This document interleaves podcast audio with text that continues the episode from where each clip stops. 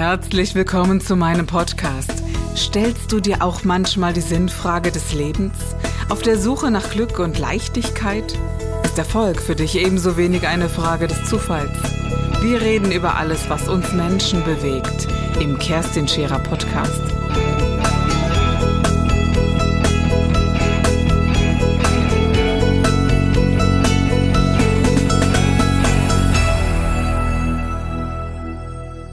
Was sind so deine nächsten äh, Projekte, die angegangen werden in nächster Zeit äh, von deiner Agentur? Ralf? Ja, das ist immer schwierig zu sagen. Das kommt tatsächlich. Äh, ich kann heute zum Beispiel auch noch nicht alles sagen, was ich übermorgen machen werde. Das, kommt, das, das Leben ändert sich ja täglich. Mhm. Und da kommen halt immer neue Sachen dazu. Mhm. Schön, ja wenn wir, wenn wir so darüber nachdenken, wer so der, also du hast mir jetzt zwar eine Dame genannt, du musst mir auch gar keine Namen nennen, sondern Menschen, die dich ganz besonders beeindruckt haben von ihrem Wesen, von ihrer Art. An wen würdest du neben dieser Frau noch denken oder als erstes denken? Gut, äh, zwei Namen kann ich vielleicht noch mal nennen. Äh, ein Name, das ist ein Künstler, der ist mittlerweile 70, den habe ich mehrmals getroffen. da wird überall geschrieben, das ist Schockrocker, Alice Cooper.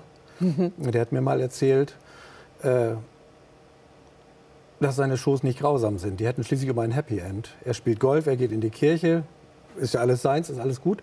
Seine Shows sind nicht grausam, die haben ein Happy End. Mhm. Wenn ich was Grausames sehen sollte, soll ich die Tagesschau gucken. Das ist grausam, weil das die Wirklichkeit ist. Würde ich ihm beipflichten, oder? Tatsächlich. Und wenn ähm, der Sänger von Metallica hat mal gesagt, ähm, er hat, äh, die Band hat äh, vor dem Gefängnis mal ein, ein großes Konzert gegeben und nur für die Gefängnisinsassen. Und man ist die Band so ein bisschen angegangen, hat gesagt, Mensch, sag mal, warum macht ihr das eigentlich? Äh, warum geht ihr zu Verbrechern? Und da hat er gesagt, wenn ich meine Musik nicht hätte, dann äh, könnte es leicht sein, dass ich genau da wäre, wo die Jungs sind. Und deswegen spiele ich für sie. Und ich glaube, dass genau diese Musikrichtung, auch, auch ich höre diese Musik, ja, und sie ist ein Ventil für mich, die Wut abzubauen. Ich habe vor, vor zwei Wochen ein, äh, Seminarprojekt gegeben und äh, da ging es so um, um, Bühnentraining, um all diese Dinge, die wir da immer ganz gerne machen. Und, äh, und in Elise Strasberg Gedanken des Schauspieltrainings geht es ja so darum, immer wieder mal in eine Emotion hineinzugehen. Und je schneller du das kannst, je besser ist es auf, abrufbar auf der Bühne.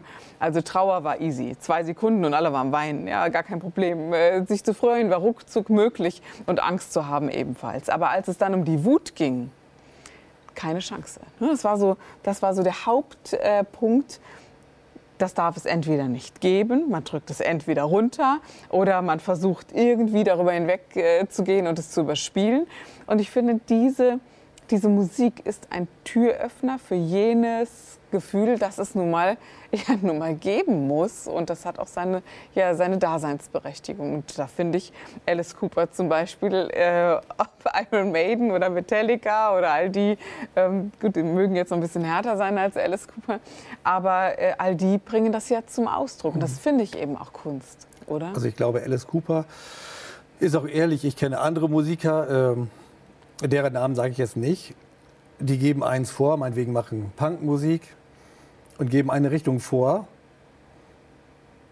Zum Beispiel gibt es auch welche, die, die haben gegen einen großen Sportverein irgendwie einen Song gehabt, aber diesen Sportverein dann besucht. Das ist dann für mich nicht ehrlich und das akzeptiere ich nicht und diese Musiker, die Musik kann ich dann auch nicht mehr genießen. Mhm.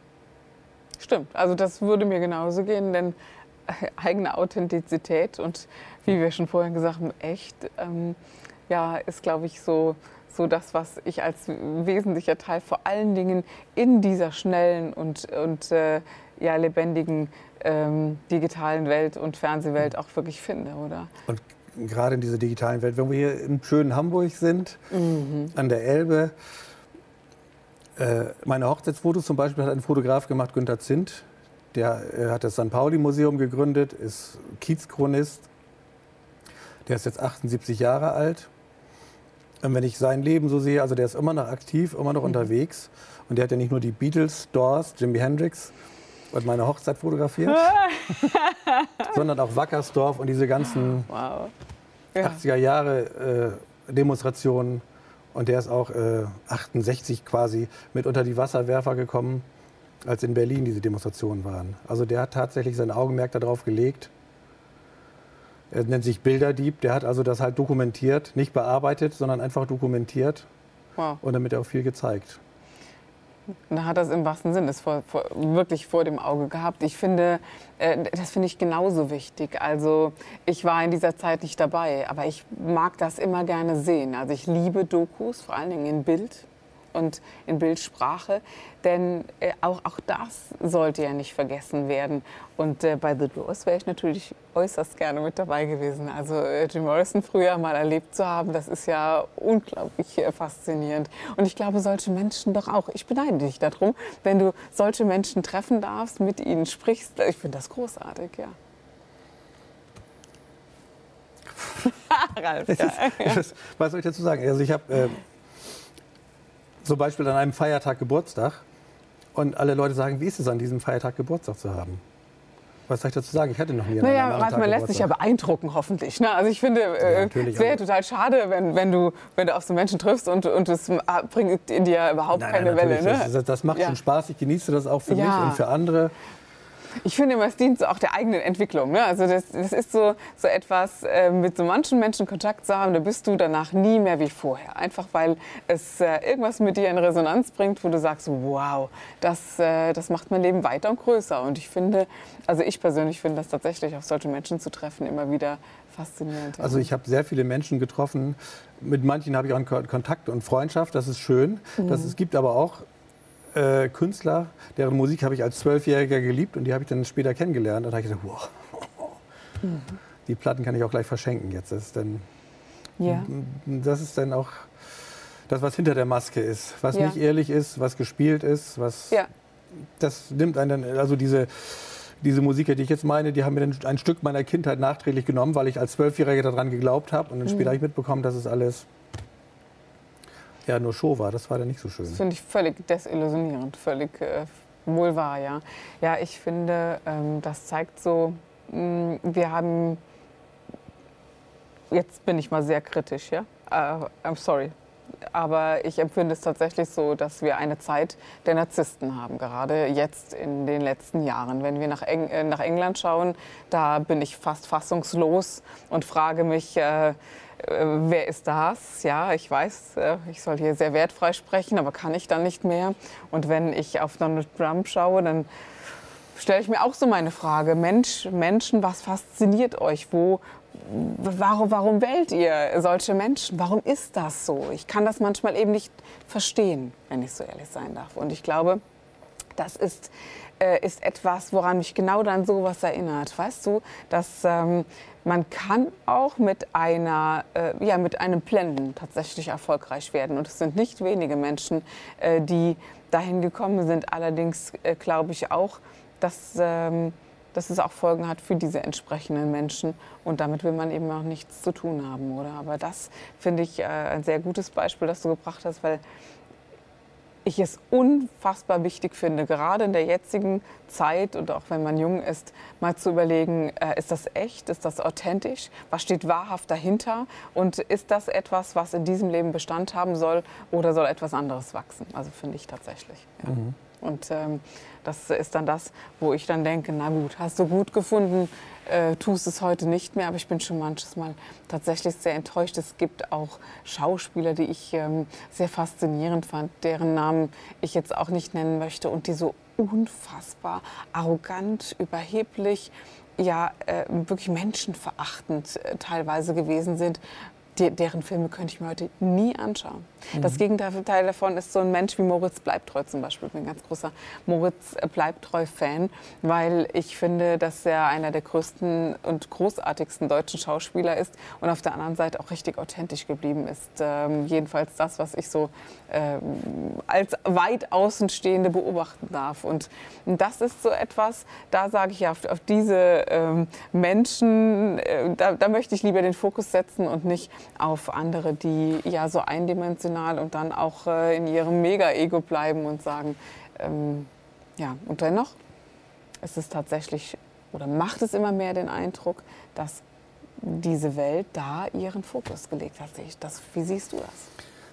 Also auch äh, selbst da, wo ich wohne, sehe ich das, dass man viele schöne Sachen machen kann, vieles aber auch an Ego-Problemen scheitert. Und wenn man die Sache in den Vordergrund stellen würde und nicht das eigene Ego, äh, ja, das wäre so einfach. Nur ist es, es ist ja schon schwierig, sechs Leute unter einen Hut zu kriegen. Wie soll man denn zehn unter einen Hut kriegen? Ja, oder, oder sogar noch mehr, genau. Ich finde, dass äh, tatsächlich dieses, äh, dieses Ego ist immer ein großes Wort. Aber ich glaube, es ist sehr wesentlich, mal zu schauen als einzelner Mensch, wie ja, wie wichtig nehme ich mich? Wie sehr ist der Fokus nur auf mich oder schaue ich dann wirklich auch mal den anderen an und, äh, und mache mir bewusst, äh, jeder Mensch ist einzigartig und vielleicht finde ich das nicht okay.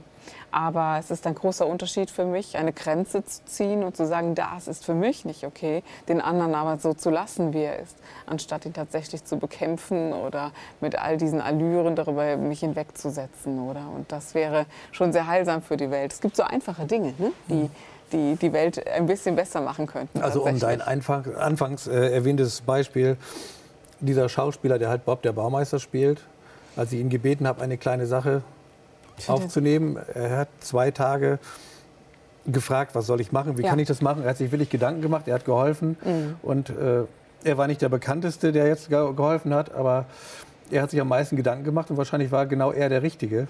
Der war ganz großes Kino. Als, also pff, kommen mir jetzt noch die Tränen. Immer wenn ich dieses, also ich habe dieses Video fünfmal angeguckt, äh, bevor ich es weitergeschickt habe tatsächlich. Und das war so echt. Man hat gefühlt, dieser Mann hat Kinder, der weiß, wie das sein kann, dass das eigene Kind äh, todkrank ist und wir wollen uns das eigentlich alles gar nicht vorstellen. Jeder, der Eltern ist, der will sich nicht vorstellen, dass das irgendwann mal im eigenen Haus sein könnte. Und dieser Mensch hat sich, das hat man wirklich gespürt, wirklich den Mut gefasst, sich vorzustellen, wie das bei ihm wäre. Und hat dann überhaupt nicht zugelassen zu sagen, wir zweifeln jetzt hier, sondern hat wirklich gesagt, hey, mhm äh, den Namen genannt und hat gesagt, pass mal auf, Junge, du schaffst das. Und Mensch, äh, ich habe auch einen sechsjährigen Sohn und Bob der Baumeister ist bei uns ganz großes Kino. Aber du kannst mir eins glauben, wenn da dieser Satz kommt, hey, wir schaffen das, da stellen sich mir alle Haare. Mhm. Und ich denke, was das manchmal für eine Bedeutung hat. Und guck mal, das war ein Zwei-Minuten-Video und ich bin überzeugt davon, das hat die Welt dieses Jungen verändert. Aber eben auch ganz prominente, eines ganz prominenten Fußballvereins waren auch sehr wichtig. So diese, diese Vorbilder, die, die da sonst immer draußen sind und sagen, Mensch, ähm, komm, wir reißen was. Nee, der war echt. Hm? Wieder diesen Begriff nehmen, der war echt, der war authentisch und hat gesagt, pass mal auf, Junge, du schaffst das. Mhm. Und das und macht das dann nicht Sinn, solche Kontakte zu haben? Also es ist mir dafür macht das Spaß. Und wie gesagt, der, ich ja. sage jetzt einfach mal, der, der, Fabian hat das wirklich, der hat sich zwei Tage Gedanken gemacht. Ja. Und der, der Präsident von diesem von mir auch sehr geschätzten Fußballverein, das war einfach spontan. Ja, und aber so authentisch. Und, und dieser Junge, der dann im Krankenhaus liegt und durfte diese Videos sehen, manchmal weiß ich gar nicht, ob die eine Ahnung haben, was das einem, einem Kind oder einem Menschen bedeutet. Und da wird äh, ja, prominent sein oder bekannt sein eben doch wesentlich. Ja, dann kann man sagen, natürlich ist es wichtig, ähm, dass man überhaupt erstmal dahin kommt. Aber das war ein ganz, ganz, ganz großes Geschenk. Ja, immer wieder. Und ähm, wir hatten ja so auch so drüber gesprochen. Es war auch völlig logisch, dass wir das nicht äh, öffentlich machen, dass wir diese, dass wir das nicht vermarkten und dass es mir äh, oder erstmal nochmal vielen, vielen, vielen Dank für dein Vertrauen. Ja, das ist ja auch so. Äh, du musstest mir ja auch vertrauen, dass ich nichts damit mache. Gut, es gibt immer gute Möglichkeiten, dann dagegen zu gehen, aber trotzdem, ähm, wir kannten uns nicht und es hat auf Vertrauen basiert, dass wir das auch gemacht haben. Und ja, darf auch so ein bisschen Ego hinten anstellen und mal machen, oder? Genau, einfach. Manchmal muss man einfach mal machen und ja. nicht so viel überlegen, weil Kopfkino gibt es schon genug. Wenn man immer so lange überlegt und immer hin und her, dann wird man es nicht. Und natürlich habe auch ich schlechte Erfahrungen gemacht. Hm. Aber gut, was nützt mir zwei schlechte Erfahrungen sind ja nicht schlimm, wenn man 98 gute gemacht hat. Ja, ein ganz wesentlicher Punkt. Aber hör mal, wie oft ist es so, dass Menschen eine schlechte Erfahrung gemacht haben und, und dann wirklich äh, aufhören, gute Dinge weiterzumachen, nur weil man eine schlechte Erfahrung gemacht hat. Wenn wir alle damit aufhören würden, ich glaube, da hätten du und ich schon ganz viele Dinge nicht getan. Ne? So, das ist ja wirklich so. Wie viel würde man nicht tun, nur weil man schlechte Erfahrungen gemacht hat? Aber ähm, jemand anderes oder andere Situationen sind nicht schuld daran, was irgendwann mal gewesen ist, oder? Nö, nö, man muss halt äh, sich selbst reflektieren und überlegen. Und äh, es gibt ja auch eine gewisse äh, Menschenkenntnis, wo man das Gefühl hat, den Leuten kann man äh, vertrauen oder eben anderen nicht. Ja, und vor allen Dingen auch, auch so, so ins Leben lassen. Man fragt mich manchmal so, wieso arbeitest du dann mit dem einen Menschen und nicht mit dem anderen? Ich verlasse mich da sehr auf mein Bauchgefühl, ich bin eine ganz intuitive. Bist du eher der Denker oder bist du einer, der sagt, ich höre auf Bauch und Herz genauso wie auf meinen Verstand. Wie würdest du dich beschreiben, Ralf? Stimmt, genauso. Ja, okay, ja. Ja, ja, denn es ist ja schon so dieses äh, Strategische und das Denkende, das ist, äh, ist so etwas, was äh, mir lange Zeit gar nicht so zu eigen gewesen ist. Und irgendwann hat sich das auch verändert. Dann merkst du, dass äh, zu Bauch und Herz auch eine gewisse Strategie äh, kommen soll. Wie warst du früher? Warst du eher so der Stratege? Also man hat ja eher so eine Seite, die sich dann im Laufe des Lebens verändert. Warst du der Stratege oder warst du früher so der, der rein emotionale Typ äh, Mann? Ich glaube, in der Jugend war ich noch ein bisschen emotionaler. Mhm. Aber das, ist man doch in der Jugend, oder nicht? Nicht jeder. Es kommt ganz mal. drauf an. Mhm. Also ich glaube, dass äh, es gibt so gerade so, im, so unter Jungs oder Männern, die, die sehr denkend sind. Denk mal so an die, vielleicht kennst du die, die Physik, Physik studiert haben, die sehr, äh, sehr strebsam, sehr ordentlich gewesen sind in der Schule. Das wäre ich auch gerne gewesen. Es ist mir nie geglückt. Ich weiß nicht, wie es bei dir war, aber ich Stimmt, ich wäre das auch gerne gewesen. Ich fand das unglaublich faszinierend. Dachte, mein Gott, immer die Hausaufgaben, nie Eselsohren in den Büchern, immer alles dabei, nie was vergessen. Fand ich sehr beneidenswert. Und ich habe sehr lange gebraucht, um diese Ordnung in mein Leben zu bekommen. Also ich glaube schon, dass es so eine Typsache ist. Und umgekehrt, diese, ähm, also ich habe einen guten Freund, der hat, ähm, der hat studiert, ist sehr schnell Doktor, Doktor geworden, auch Prof geworden und und ähm, ja, er hat große Schwierigkeiten ja in diesem emotionalen Bereich, auf der Beziehungsebene. Es reicht ihm oft nicht, weil es eben auch geistig nicht da ist. Aber ja, er hat sehr lange gebraucht, um eben da weiter und weicher zu werden, weil es sein Wunsch gewesen ist. Der gesagt hat, weißt du, du hast ja recht. Auf der einen Seite gibt es so diese, dieses Ordentliche und auf der anderen Seite äh, gibt es eben ja, diesen Wunsch, ihr habt auf der Party einfach gefeiert bis morgens um sechs. Ich konnte das nicht. Ich bin abends um zehn nach Hause weil ich war so durch. Ich habe da nicht hingepasst, habe in einer anderen Welt gewohnt. Ich glaube schon, dass es verschiedene Typen, das sind jetzt Extreme. Also sowohl ich als Emotionale war eine Extreme und, und er sicherlich im Denkenden. Aber ich glaube schon, dass es unterschiedliche Ausrichtungen gibt, ja. Hm.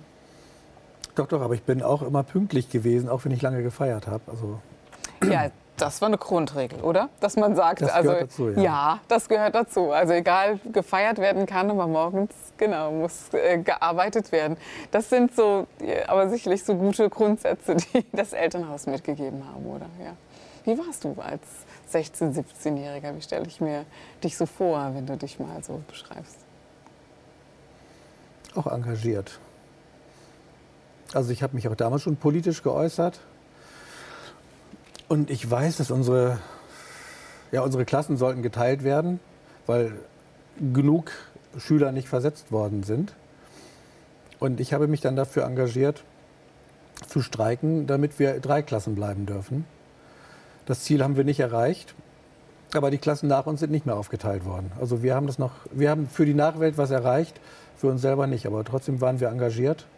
Es gibt ja so das Wort des Aktivisten. Würdest du dich so als Aktivist bezeichnen innerlich? Also sagen wir so, Greta Thunberg schafft sicherlich mehr. Das ist doch keine Frage, ja. Aber guck mal, ähm, ich habe also ich hätte nie gedacht, dass ich eine Aktivistin bin. Da gibt es ja so Persönlichkeitstests. Ne? Und mein Bruder sagte, klar bist du eine Aktivistin. Ich dachte, so ein Unsinn. Bin überhaupt keine. Da sagte er, mach doch mal so einen Test. Ne? Und das war dann sehr, sehr hoch, die Prozentzahl. Und dann habe ich dann irgendwie mal so innerlich zugegeben, ja stimmt. Wenn, wenn es andockt, wie jetzt bei dem Jungen, ja, bin ich Aktivist. Da, da kann ich nicht sitzen und nichts tun. Die Frage ist halt, was kann man tun? Ist bei dir das Tun das Schreiben? Ah, das Schreiben, es gibt auch viele andere kleine Sachen. Also zum Beispiel dieses eingangs erwähnte Festival, das war mhm. nicht so von Menschenmassen besucht, wie es hätte eigentlich sein sollen. Und da hat man zu mir gesagt, den Leuten musst du ja was zu trinken geben. Mhm. Dann kommen sie. Dann haben wir für diese Stadt einen eigenen Likör kreiert. Okay. Tatsächlich, der heißt Seefee. Das ist quasi ein, ein alkoholisches Getränk, also ein Likör, aber gegen das Alkoholtrinken. Ein Euro pro Flasche geht an soziale Zwecke. Großartig. Gibt es also, dieses Festival nochmal? Nein, das gibt es nicht mehr. Das gab es zweimal. Mhm. Schade. Das ist auf dem Land schwierig zu realisieren. In Hamburg mhm. und so, Stadtpark, die Gruppen, die da gespielt haben, machen den Stadtpark voll, aber auf dem Land ist es ungleich schwierig. Ich habe mal reingehört. Bei YouTube ist es ja noch zu sehen. Und äh, ich fand die, Band, äh, die Bands wirklich interessant und großartig. Wirklich. Ja. Ja, das war das Zweite. Beim ersten Mal war die Hamburger Band Selig da. Mhm. Ja, die Leute waren alle selig. Aber eben äh, es ist schwierig, die Kultur noch aufs Land zu kriegen. Mhm. Mhm. Also die 4000 Leute, die kurz danach im Hamburger Stadtpark bei Selig waren, waren bei uns in Bremerförde leider nicht.